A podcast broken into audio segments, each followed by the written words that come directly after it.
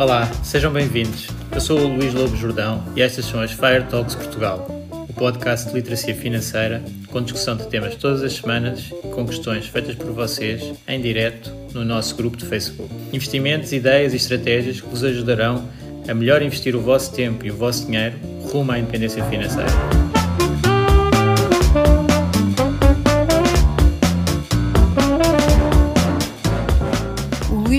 Jordão trabalha nos mercados financeiros há mais de 20 anos. É um analista financeiro certificado pelo CFA Institute, criou o maior fundo português de ações e é atualmente responsável pelos produtos Stoic na SGF. Todas as opiniões expressas pelo Luís e eventuais convidados são exclusivamente suas e não refletem a opinião da SGF ou do CFA Institute. São ideias à data de gravação e estão sujeitas a alterações. Todos os investimentos envolvem riscos. Este podcast tem um intuito meramente informativo e não deve ser tomado como base para decisões de investimento.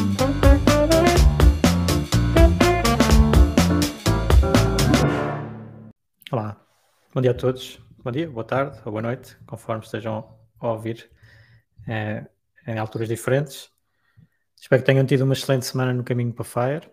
Uh, estou aqui de volta para um podcast, agora uh, sobre um tópico uh, muito interessante, pelo menos para mim, espero que vocês também, que é falar sobre um, um, investidor, sobre um grande investidor que eu tive o prazer de, de conhecer recentemente quem, quem me segue no, no Instagram uh, provavelmente viu algumas imagens da, da minha ida a Londres a uma reunião de investidores uh, desse, desse grande investidor e, um, e, vou falar um bocadinho sobre a estratégia dele.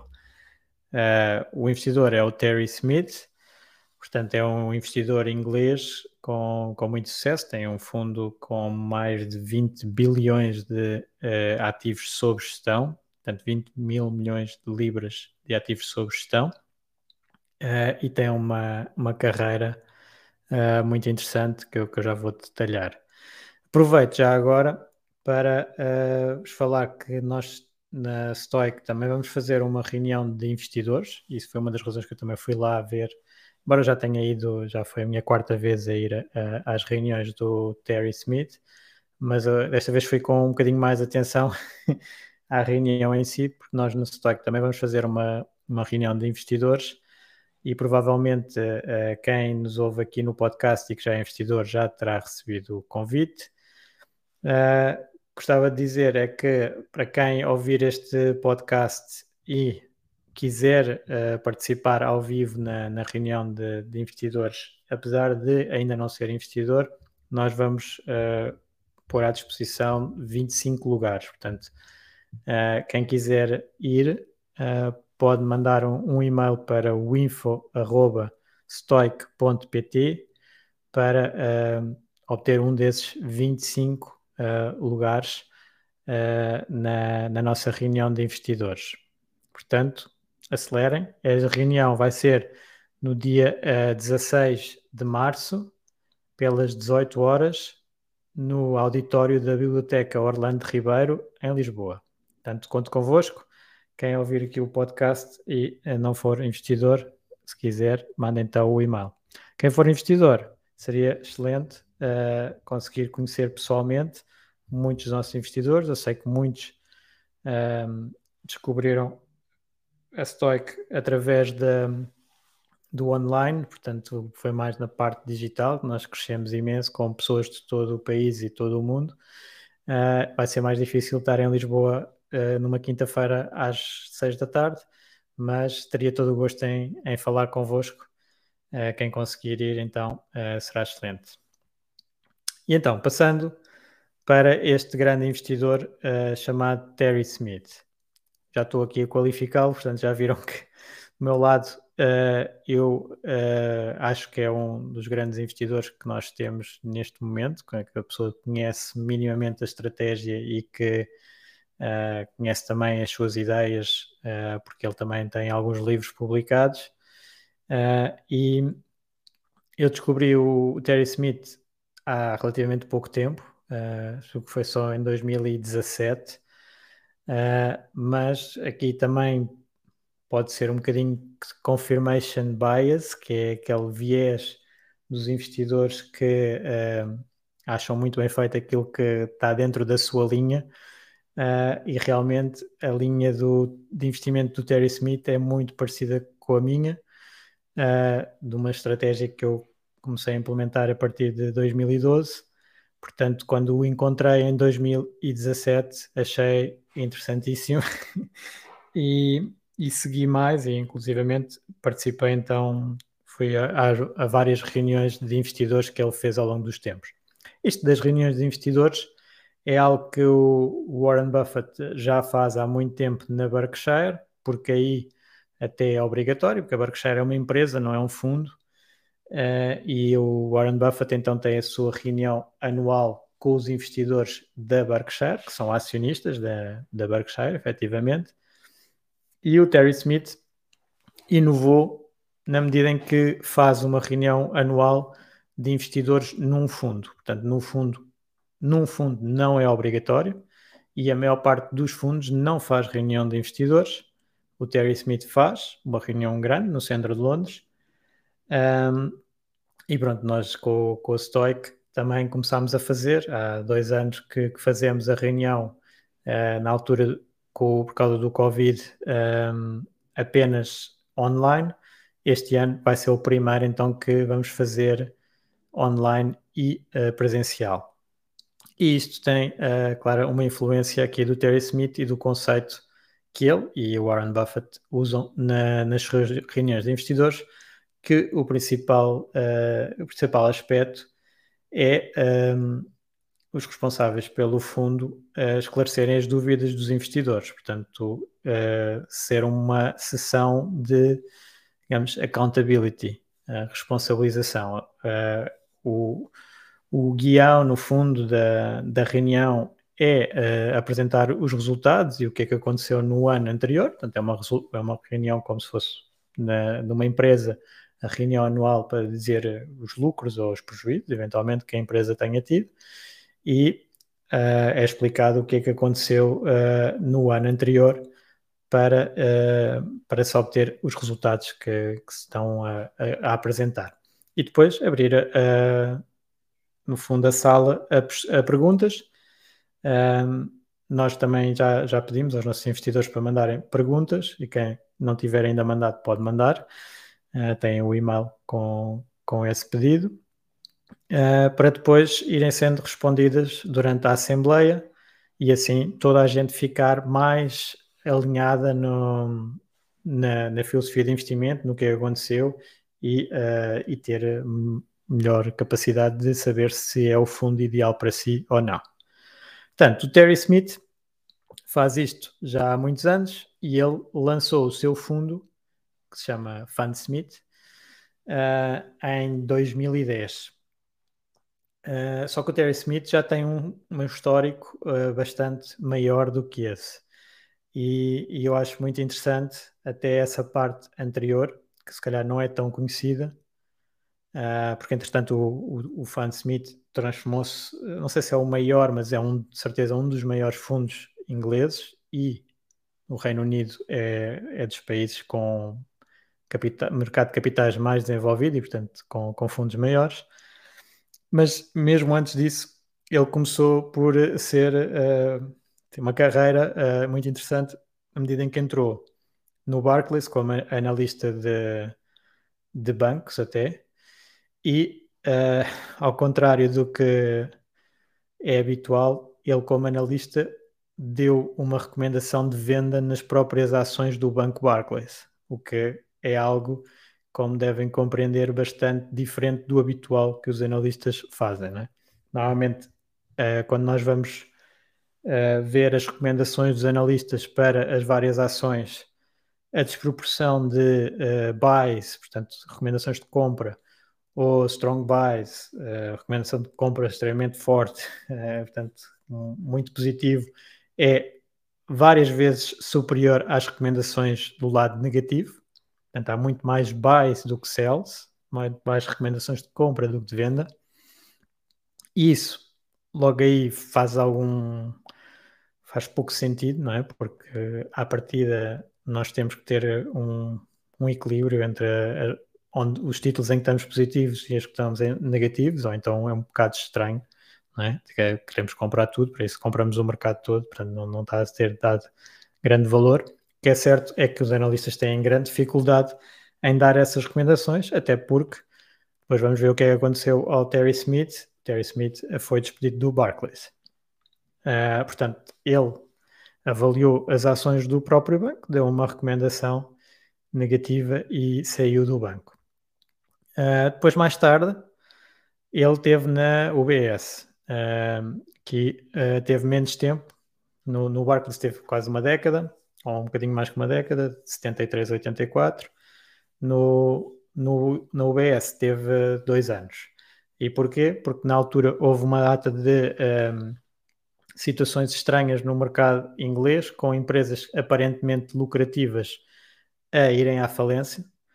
E uh, o Terry Smith uh, fez um artigo a explicar o que é que estava a acontecer em termos da contabilidade, o que é, quais é que eram as fraudes ou as engenharias financeiras que permitiam essas empresas ter lucros, apesar de, na realidade, não os terem. Uh, e isso depois foi um, um research que deu com grande sucesso e que deu origem depois a um livro. Ele fez um livro chamado Accounting for Growth, uh, portanto, contabilidade para crescimento. E, e aí expôs 12 técnicas para uh, aumentar os lucros reportados, não os lucros reais que as empresas estavam a usar. Portanto, expôs 12 truques de contabilidade criativa que as empresas estavam a fazer e, claro, algumas dessas empresas eram clientes também da UBS. Portanto, o Terry Smith foi despedido novamente em 92 com a publicação do livro. Uh, foi novamente uh, teve consequências na carreira dele e foi para outra empresa ligada a trading uh, em que, em que teve bastante tempo até ser o CEO e, e depois até comprar a própria empresa num chamado management buyout, portanto os, os gestores da empresa comprarem a empresa. E nessa empresa que ele teve depois a partir de 92, um, em 2004 ele comprou, eles compraram uma outra empresa que tinha um fundo de pensões uh, bastante grande e que estava a ser muito mal gerido em termos de resultados uh, de investimento. E então o Terry Smith passou a ser o responsável pela estratégia de investimento e transformou o fundo pensões completamente de um déficit que existia na empresa, portanto, o fundo de pensões não cobria as responsabilidades com pensões que tinha, um, que tinha com os seus colaboradores, e portanto a empresa tipicamente tem que injetar mais capital no fundo se isso acontecer.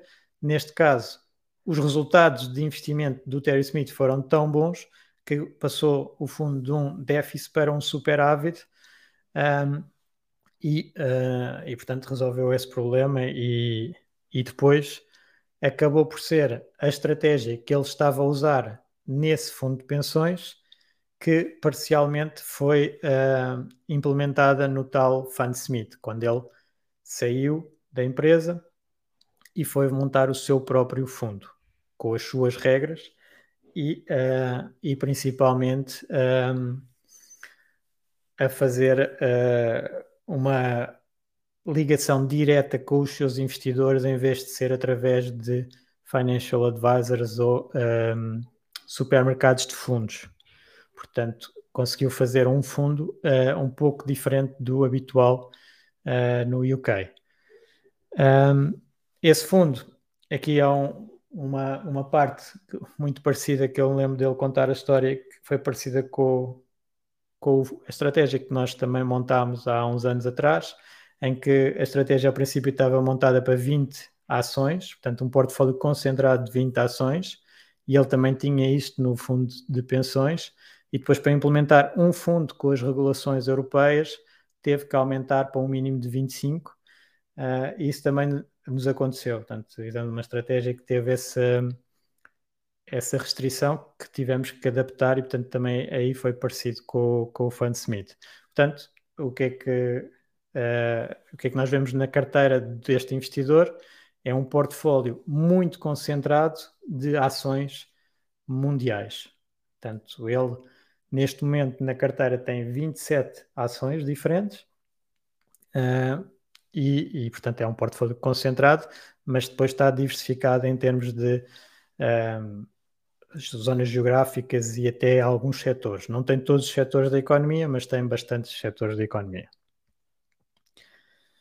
O, o Fundsmith, um, então, também tem um esquema de comissionamento tipicamente mais baixo do que a maior parte dos fundos, porque evita aquela distribuição através dos supermercados de fundos, que muitas vezes é essa distribuição que uh, encarece o, os custos.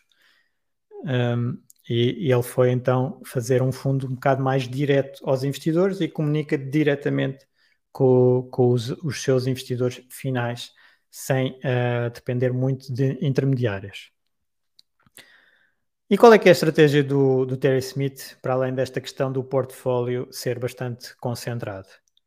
É muito engraçado, ele tem três regras uh, fundamentais para a construção do seu portfólio. Primeira regra é só compra boas empresas. You only buy good companies. Segunda regra, don't overpay. Não quer pagar demais por essas boas empresas. E a terceira regra, e a mais engraçada é do nothing, não fazer mais nada. Então, comprar ações de grandes empresas, boas empresas, não pagar demasiado por essas boas empresas e não fazer nada. Portanto, essas três regras muito simples uh, é o que o Terry Smith usa no seu uh, portfólio. E e depois, claro que uh, a simplicidade destes critérios depois tem alguma complexidade na implementação dos mesmos. Portanto, que ele, o, que é que, o que é que se define como uma boa empresa? Aqui há vários critérios que nós podemos ter. O Terry Smith usa o retorno do capital investido, portanto, empresas que uh, não precisam de, ou que geram muito lucros pelo capital que está investido, Portanto, o dinheiro que foi aplicado na empresa gera efetivamente uh, retornos bem acima do custo capital. Isto ehm, parece standard, que as pessoas pensam que todas as empresas dão lucros, não é? Mas aqui não, não chega a dar lucro, tem que ser um lucro tal que dê uma margem sobre o custo do capital. E o custo do capital, normalmente na, nas empresas, no, na bolsa, exige-se, os investidores exigem um mínimo de uns 10%. Portanto, é, são empresas que têm que ter 20, 30% de retorno do capital para poder entrar no portfólio do, do Terry Smith. Portanto, retornos do capital muito altos e que gerem valor, efetivamente valor para o acionista.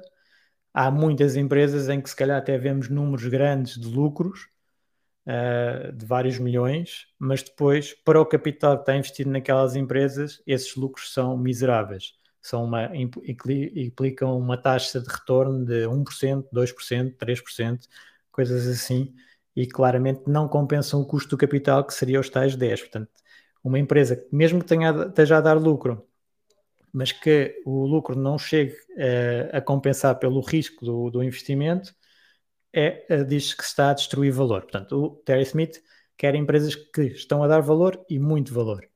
E aí vê-se também pelas margens brutas. As margens brutas é eu compro um artigo por 10 e vendo por 20, então tenho uma margem bruta 50%. As margens brutas do, do, das várias empresas dentro do, do portfólio do, do Terry Smith são até acima disso. Portanto, uma, uma margem muito significativa entre input e output. Depois as margens operacionais, aqui nas margens operacionais também têm que ser altas, claro, e aqui já tem a ver um bocado com a escala e com as estruturas centrais das empresas, para além desse custo mais variável das margens brutas, existem custos transversais às empresas e têm que ser compensados, e portanto as margens totais uh, têm que ser uh, altas. E depois lá está, ele como grande especialista nestas uh, maningâncias de contabilidade que acontecem volta e meia e que as definições às vezes não são muito certas, às vezes nós falamos em, em contabilidades um, criativas aqui na Bolsa, contabilidade criativa é tentar apresentar mais lucros do que os reais que a empresa tem. Isso acontece com alguma frequência. Os managements, a gestão das empresas quer apresentar o máximo de resultados, existe pressão da bolsa e, portanto, às vezes existem fraudes por causa dessa, desses objetivos. Ele filtra isso com a conversão de, dos lucros em cash flow, em cash mesmo. E, portanto, quer uh, empresas que transformem a maioria do quase 100% dos lucros em, em cash. E isso, claro que uma empresa pode ter alguns desvios num ano, mas depois tem que ser compensado a seguir. Se estiver sistematicamente a dizer que tem lucros de 100 e depois só aparece cash extra de 50, uh, alguma coisa está mal, né?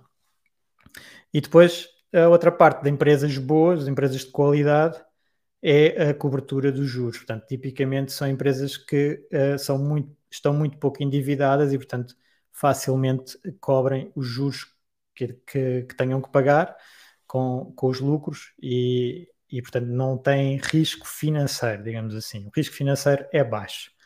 Portanto, todos estes critérios estão a ver quem conhece há mais tempo e que sabe a estratégia do Stoic, sabe que são critérios que nós também uh, usamos para selecionar as empresas e, portanto, há aqui uma identificação também muito grande com, com estas good companies.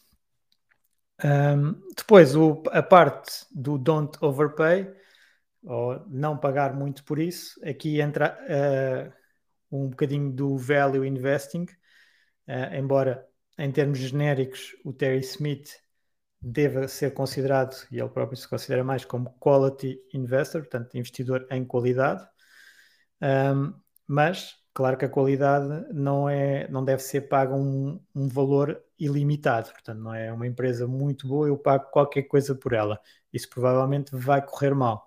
E o Terry Smith então tem este filtro em que tem que pelo menos ao nível do portfólio, e vai tentando apanhar as empresas quando elas têm algum problema que as torne significativamente mais baratas e entrar então nessa altura. Uh, portanto, aqui o critério que ele usa com maior preponderância é o Free Cash Flow Yield, portanto, a taxa, a yield que, uh, o free, que tem o Free Cash Flow um, face ao preço a que está a pagar. Portanto, quanto é que não, normalmente os investidores um, ehm, mais principiantes usam o price earnings, não? É? o price earnings é muito falado, que é com os lucros, ele usa com o free cash flow, também porque o free cash flow normalmente é o que é, o que é usado para, para fazer as avaliações das empresas. Portanto, claro que há aqui um trabalho extra, a métrica que ele, que ele refere mais é a do Free Cash Flow Yield, então. E depois, aquela que ele diz que é o, o mais difícil de fazer como gestor, que é o do nothing, não fazer nada.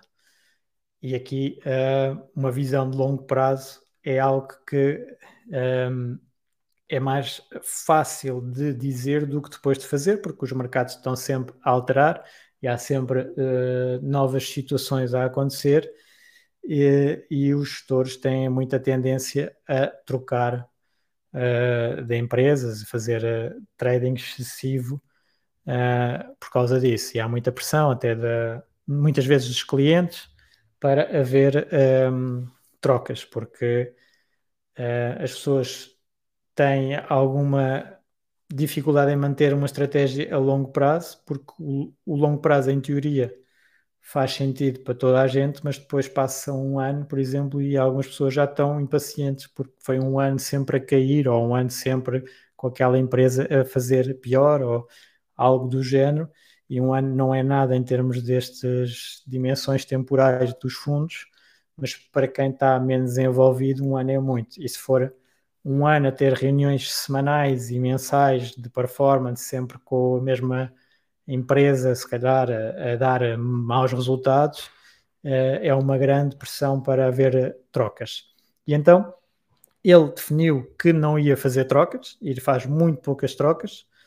Um, por exemplo, nesta reunião ele uh, foi criticado, ou assim, foi questionado porque é que tinha feito tanto, uh, porque face aos anos anteriores tinha menos, mas este ano fez 7% de trocas, portanto o turnover dele foi 7%, ou seja, vendeu 13,5% do portfólio e comprou 3,5%, que não, não é nada de especial, uh, mas é muito menos do que uh, o, a concorrência, digamos assim. A maior parte dos fundos tem estas percentagens turnover na ordem dos 80%.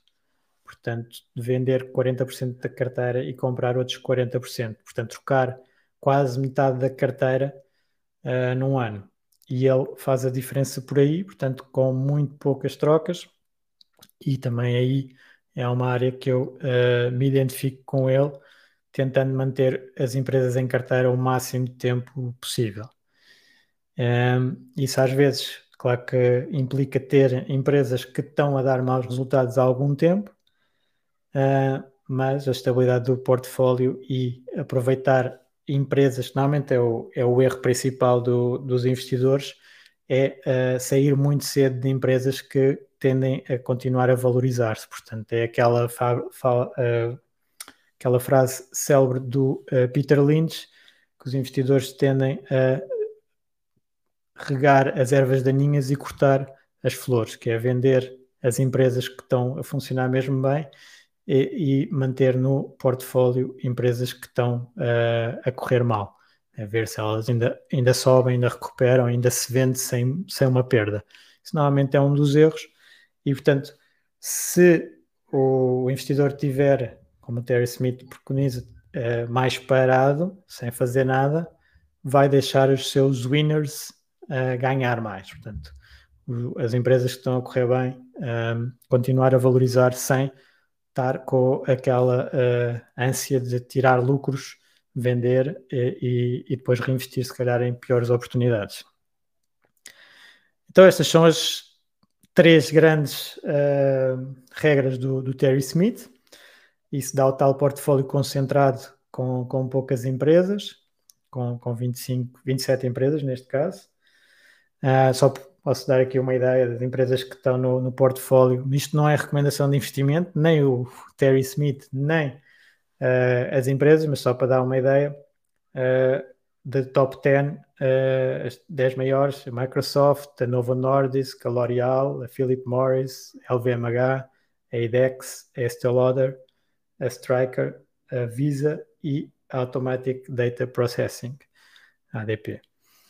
São, pronto, empresas com qualidade, uh, com estas métricas que o Terry foi uh, conseguindo comprar em algumas alturas em que foram mais penalizadas e depois aguentou o, o tempo para dar os resultados. Então, e os resultados do Terry Smith? Isto também é uma parte que uh, às vezes vejo no, no movimento FIRE uh, muito foco na gestão passiva e como se não houvesse ninguém a dar melhor do que a gestão passiva, e existem vários investidores, tem é que saber procurar. Uh, e uh, aqui o Terry Smith, claramente, desde que montou o fundo, e já antes no tal uh, fundo de pensões que ele geria, isto continuava, isto existia, teve uma performance de aqui analisada até ao final de 2022, portanto aqui do, do relatório deste ano, de 15,5% contra o índice mundial, isto é tudo em libras, 15,5% contra o índice mundial em 11%. Portanto, um, uma performance de 4,5% ao ano melhor do que o índice mundial de ações do MSCI World. Um, este é um exemplo teve a fazer melhor, mas também, já agora, este último ano foi o segundo ano de underperformance, ou seja, foi o segundo ano em que ele fez pior do que o índice. O ano passado foi quase igual ao índice, portanto foi 22,1 contra 22,9. Este ano de 2022 foi uh, eh, 13,8% negativo contra o índice 7,8. Portanto, Claro que, tal como as ações tendem a dar melhores resultados no longo prazo, mas têm anos negativos, também quem está uh, a fazer uma estratégia diferente do mercado vai ter que dar alguns anos negativo face ao mercado. Não vai ser melhor que o mercado todos os anos. Isso é uma expectativa irrealista que não acontece com ninguém que eu conheça. Acontecia só, e o Terry falou nisso com graça na reunião, acontecia só com o uh, Madoff. Portanto, eu estava a dizer, se vocês quiserem uh, que uh, nós tenhamos resultados acima do mercado todos os anos, então convido-vos a ver a série sobre o Madoff uh, no Netflix, que percebem logo como é que isso pode eventualmente ser feito. Não recomendo. Portanto, aqui também, apesar de neste momento ele estar com dois anos de performance abaixo do mercado, claramente que no, no período do fundo deu bem acima do mercado e eu tenho muita Uh, pelo menos eu também sinto, faço desta maneira um bocado o investimento em empresas de qualidade e, portanto, julgo que uh, é uma estratégia que não é garantido que dê todos os anos, também não é garantido que dê num período mais longo, mas a probabilidade de ter uh, bons resultados investindo em empresas de qualidade é bastante maior do que uh, outros, outras estratégias de investimento que, que se possa ter. Portanto, uh, aqui era vos dar uma ideia de, de, um investidor que eu considero uh, um excelente mentor. Portanto, também recomendo o livro dele, se calhar não aquele primeiro do Accounting for Growth, que é muito técnico, mas uh, o livro mais recente dele, que eu agora não me estou a lembrar do nome, e que não está aqui atrás, está em minha casa, que ele veio. Um, Bem, quem está no podcast também não ia ver nada, mas aqui no vídeo uh, não está não tá aqui neste escritório, mas uh, é qualquer coisa com good quality ou qualquer coisa. Uh, investing for quality. E eu também posso ver. e portanto, o Terry Smith é muito na linha do, do Warren Buffett, obviamente muito na linha de uma série de investidores que vêm desde o Graham, do Ben Graham, a olhar para as empresas, para as ações como uh, títulos que representam uma parte do negócio e depois perceber muito bem esse negócio para uh, ver quais é que são aqueles negócios em que nós queremos investir e que achamos que têm uh, um grande potencial futuro. Uh, o Terry Smith não está a aparecer aqui logo.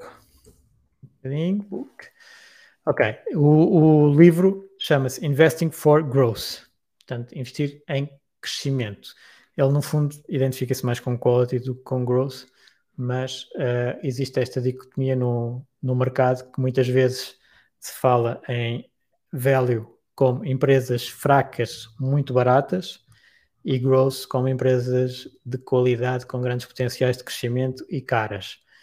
Um, aqui o, o, que acho que até faz mais sentido no título do, do Terry Smith é o subtítulo que é uh, How to Make Money by Only Buying the Best Companies in the World. Portanto, como fazer dinheiro só a comprar as melhores empresas no mundo. Uh, e claramente então a ligação à qualidade. O, o Terry Smith, então, uh, faz esta reunião anual. Uh, eu consegui depois no final ir lá ter com ele, tirar uma fotografia, falar um bocadinho, muito rápido, que ele já estava a ser escoltado para fora. Uh, e e foi, foi interessante. Foi a tal a minha quarta reunião. O ano passado ele apanhou Covid mesmo no dia da reunião. Eu já estava em Londres, portanto fui lá para nada uh, mas desta vez uh, consegui. E, e, então é um investidor que eu recomendo uh, que estudem. Ele também tem, tem o um canal de YouTube com as reuniões lá guardadas, ainda não está lá esta última a de aparecer, uh, a julgo eu. e sugiro também então o tal livro com os vários textos que ele foi publicando a quem tiver mais interesse uh, a saber sobre este grande investidor. Pronto, então, com isto me despeço. Uh, espero que consiga ver muitos de, de, vocês no nosso evento no dia 16 uh, de janeiro. Já, já estou cansado. 16 de março, pelas 18 horas, aqui na Biblioteca Orlando Ribeiro, em Lisboa. conto convosco então e até à próxima.